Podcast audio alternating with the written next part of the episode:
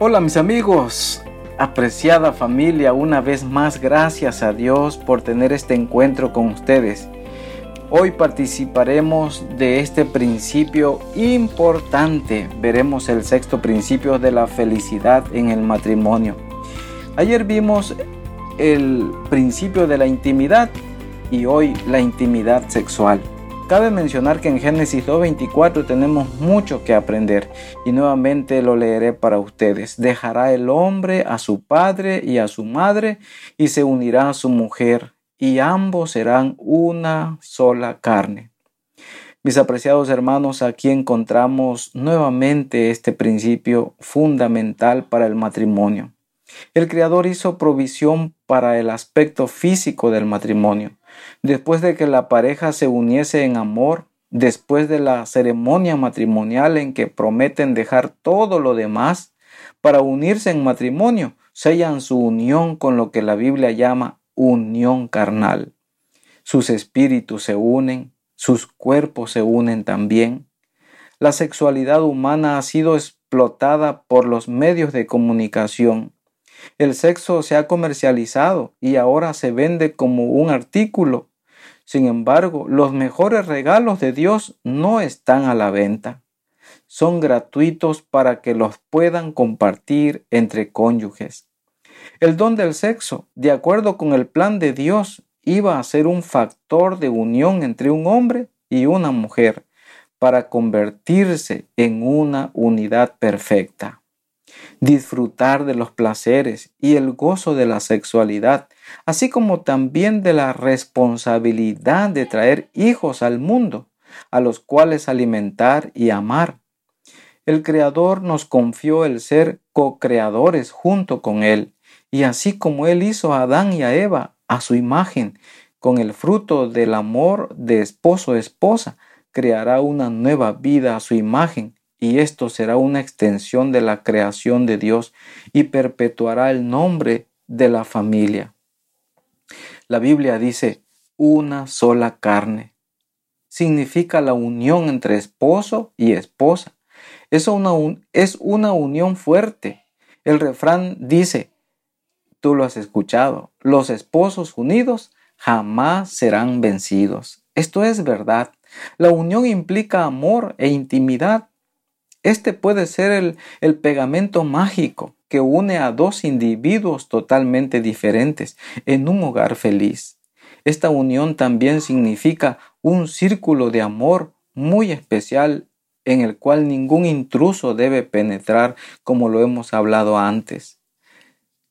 El doctor Walter Trovich, un especialista en terapia familiar que vivió gran parte de su vida en África, compara las tres partes del matrimonio que se menciona en Génesis 2.25 con tres puntos de una carpa. ¿Cómo podemos armar la carpa del matrimonio? Debe empezar con el sexo, con el matrimonio, en el aspecto legal o con el amor. Trovis dice que el punto de abajo a la izquierda es el amor y ese debe ser el punto de partida para armar la carpa del matrimonio. Entonces el hombre y la mujer deben seguir adelante en ternura, es decir, la parte inferior del triángulo, y en fidelidad, el lado izquierdo del triángulo, hasta hacer una sola carne, el lado derecho del triángulo, atado con el matrimonio, el punto superior del triángulo. Hoy día, mis hermanos, algunas personas quieren disfrutar los privilegios de la intimidad sexual sin tener el convenio legal que es el matrimonio. Un joven dijo, por ejemplo, ¿qué significa un pedazo de papel? ¿Por qué necesito una licencia o un acta de matrimonio? Lo importante no es que nos amemos mutuamente. Pero su amada le contestó, si no has madurado lo suficiente para ponerlo por escrito, entonces no estoy tan segura que este amor va a durar. Algunas personas quieren tener sexo cuando su amor todavía no ha tenido la oportunidad de madurar. Esto puede hacer un cortocircuito en su propia felicidad. El plan de Dios es que entremos a la carpa del matrimonio por el punto en que está el amor. Por otro lado, Nancy Van Pell en su libro sin reservas el arte de comunicarse. Dice que la verdadera intimidad tiene que alcanzarse primero fuera de la alcoba, antes de poder lograrla dentro. La atracción mutua que dura toda la vida surge de la intimidad y no del dominio de las técnicas sexuales. Cuán importante es que como matrimonio se entienda la comunicación sexual. Una frustrada esposa escribió a una conocida consejera matrimonial. Ella decía que después de las relaciones íntimas se sentía utilizada. Le confesó que siempre se quedaba esperando que su marido le dijera palabras de amor y la abrazara con ternura y le preguntó a la psicóloga, ¿cree usted que eso puede llegar a cambiar alguna vez? Creo que sí, le respondió la psicóloga, pero eso depende de si usted es capaz de exponerle a él sus sentimientos y necesidades afectivas. Varios estudiantes demuestran que la comunicación es la clave de una vida sexual satisfactoria. La sexóloga Alexandra Penney declara en uno de sus libros por encima de cualquier otro factor, la comunicación es el ingrediente vital, decisivo e indispensable en las relaciones sexuales. Así que en la intimidad sexual es importante tener un ambiente positivo y tener un diálogo de lo que le gusta y lo que no le gusta.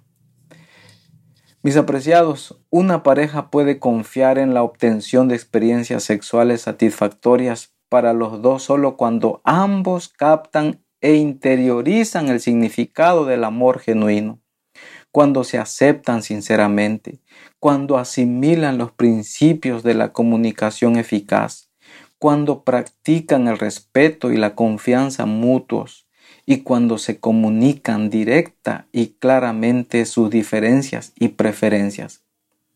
Es así como una pareja puede triunfar en la vida sexual.